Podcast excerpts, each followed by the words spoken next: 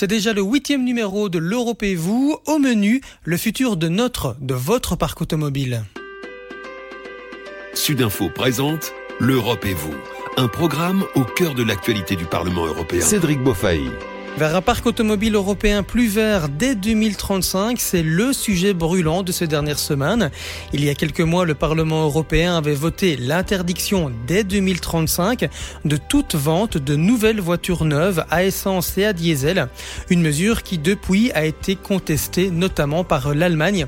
Nous allons revenir dans ce huitième épisode de l'Europe et vous sur cette saga. Notre invité sera Benoît Ludgen, député européen Les Engagés et membre du groupe parlementaire européen, le PPE, le Parti populaire européen démocrate chrétien. Mais avant d'entendre Benoît Ludgen, j'accueille Françoise Dehalleux, journaliste Sudinfo. Bonjour Françoise. Bonjour Cédric. Alors pouvez-vous en quelques secondes nous résumer les décisions qui ont été prises ici en mars 2023 donc l'Europe était partie pour sortir une directive qui allait interdire le moteur thermique pour nos voitures et on allait tout droit vers le 100% électrique. À partir de 2035, on allait, on était interdit d'acheter une voiture à moteur thermique. Donc ça veut dire qu'il roule à l'essence, au diesel, euh, comme euh, on roule la plupart de, nous tous ici. Euh, L'Allemagne a fait une grosse pression pour qu'on maintienne quand même le moteur thermique. Il faut dire que l'industrie automobile est très très forte là-bas. Et l'Allemagne a pu a pu se faire entendre au niveau de l'Europe. La proposition concernant l'immatriculation après 2035 à des véhicules fonctionnant exclusivement avec des carburants neutres en CO2 est conforme aux droits de l'Union et conforme surtout à l'objectif de neutralité climatique que s'est fixé euh, l'Union européenne. Mais ça veut dire quoi concrètement carburant neutre euh, en CO2 Donc il y a deux types de carburants. Ça peut être du biocarburant fabriqué à base de, céréales, euh, récupération de huile de friture, etc. Et il y a aussi le fameux carburant de synthèse dont on parle de plus en plus, qu'on appelle aussi l'e-fuel. Et c'est quoi ça? L'e-fuel, c'est donc un carburant de synthèse. Euh, on, l'utilise déjà. Enfin, Porsche est fort, euh, a lancé beaucoup de recherches à ce niveau-là, et il, parvient déjà à faire rouler des, voitures avec du carburant de synthèse. Du carburant de synthèse, on l'obtient avec du CO2 et de l'hydrogène. Le CO2, on l'a en Belgique. C'est euh, ce gaz que que nos usines émettent. Hein, les aciéries, les, cimenteries en produisent beaucoup. On peut récupérer ce gaz et il faut le, le mélanger, je simplifie, avec de l'hydrogène qui s'obtient par un procédé d'électrolyse à partir de l'eau. Mais là, le challenge, c'est d'utiliser, on a besoin d'électricité pour euh, extraire cet hydrogène de l'eau. Et le challenge, c'est d'utiliser de l'électricité verte pour euh, produire de l'hydrogène, donc éolienne, photovoltaïque ou nucléaire. Et à ce moment-là, on peut obtenir du carburant de synthèse. Merci Françoise pour ces explications. Je vous propose à présent d'écouter ce qu'on disait à ce sujet. Benoît Ludgen, député européen Les Engagés et membre du groupe parlementaire européen le PPE, le Parti populaire européen, démocrate chrétien. Il était notre invité quelques jours avant le blocage de l'Allemagne. J'ai proposé qu'on ne soit pas à 100% d'électrique, qu'on soit ne fût qu'à 90% par exemple. Laisser 10% pour la créativité, l'innovation dans ce qu'on appelle les e-carburants ou dans euh, par rapport à l'hydrogène ou d'autres types de, euh, de possibilités de faire rouler nos, véhicules pour que bah, l'Europe soit leader en la matière euh, grâce à la recherche et grâce à l'innovation. Aujourd'hui, si on regarde ça sur le plan mondial, c'est la Chine qui est plutôt leader en matière de fabrication de batteries, qui a aussi d'ailleurs de façon très stratégique pris toute une série de mines euh, de cobalt, euh, de lithium, que ce soit en Afrique ou ailleurs, et l'Europe est extrêmement dépendante. Donc voilà, pour monsieur et madame tout le monde, c'est se retrouver dans une situation où, euh, avec beaucoup d'inconnus, notamment sur le prix pour, de, ces véhicules électriques, sur la capacité aussi de pouvoir recharger à proximité de chez soi son, son propre véhicule, et, c'est s'enfermer finalement dans un dogme environnemental qui est contraire à l'environnement, puisque le bilan aujourd'hui, il est négatif par rapport à, la réalité des véhicules électriques, a fortiori lorsque, et surtout lorsque évidemment, euh, l'électricité est produite à base de, euh, bah, de centrales euh, à charbon ou de centrales à gaz, pour donner deux exemples. Investir dans la recherche et l'innovation, c'est ce que Benoît Ludgen propose, on a bien compris, mais pas seulement. Investir massivement dans la recherche et dans l'innovation pour que l'Europe soit leader dans ce secteur euh, automobile, hein, euh, d'une part, de donner la possibilité à chacune et à chacun d'avoir accès effectivement,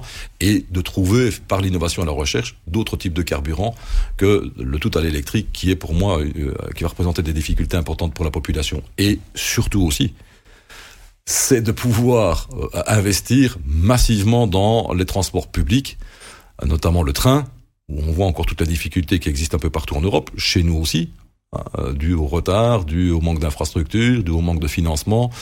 Et, là, je trouve, et aussi toute la ligne intermédiaire qui existait il y a 40, 50, 60, 80 ans, 100 ans.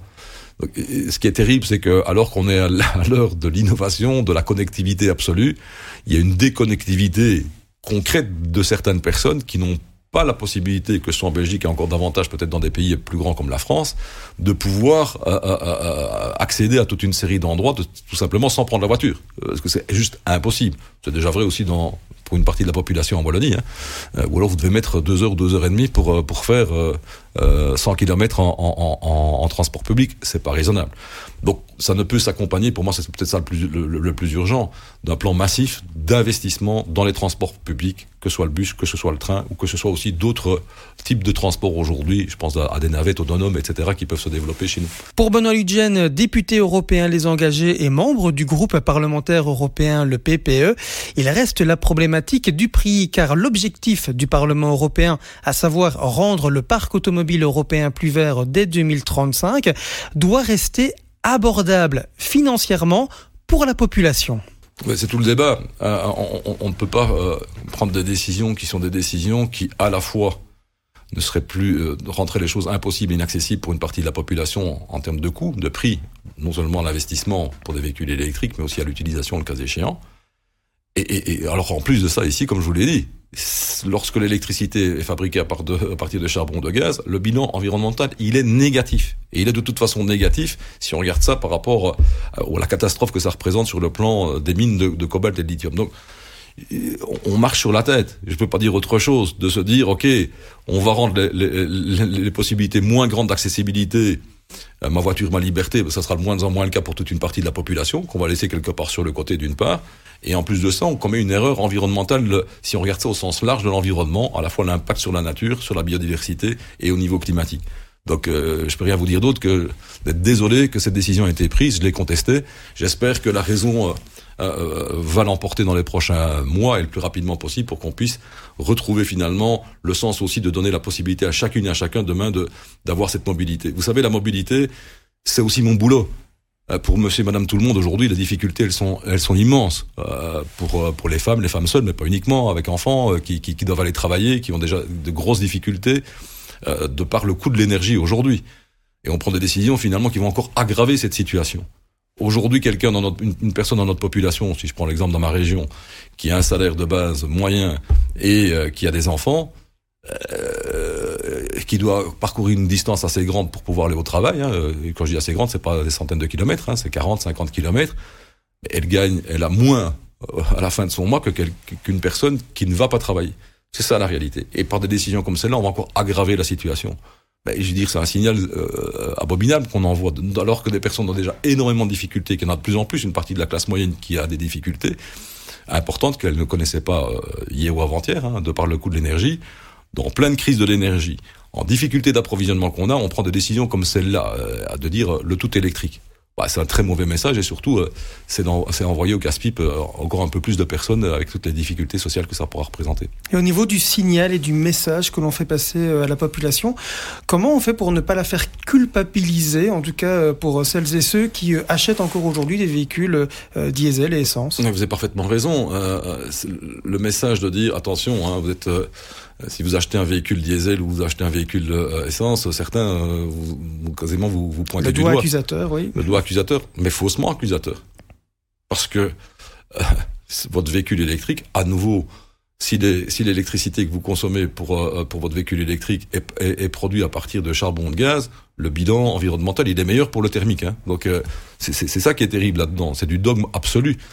Et, et, et c'est se donner bonne conscience. En fait, le Parlement européen et la Commission européenne, elles se sont donné bonne conscience. Comme c'est parfois le cas d'ailleurs hein, au niveau de, de l'écologie, on se donne bonne conscience parce que dans l'imaginaire, on se dit que le véhicule électrique, de toute façon, c'est mieux. C'est mieux pour le climat, c'est mieux pour l'environnement. On regarde même pas les chiffres, on ne veut même pas prendre en compte l'ensemble de la fabrication du véhicule et de, ses, et de ses batteries, parce que comme ça, on se dit, OK, on se donne bonne conscience, ça permet aussi de pointer du doigt les autres. Sudinfo présente L'Europe et vous un programme au cœur de l'actualité du Parlement européen. Cédric Beaufailly.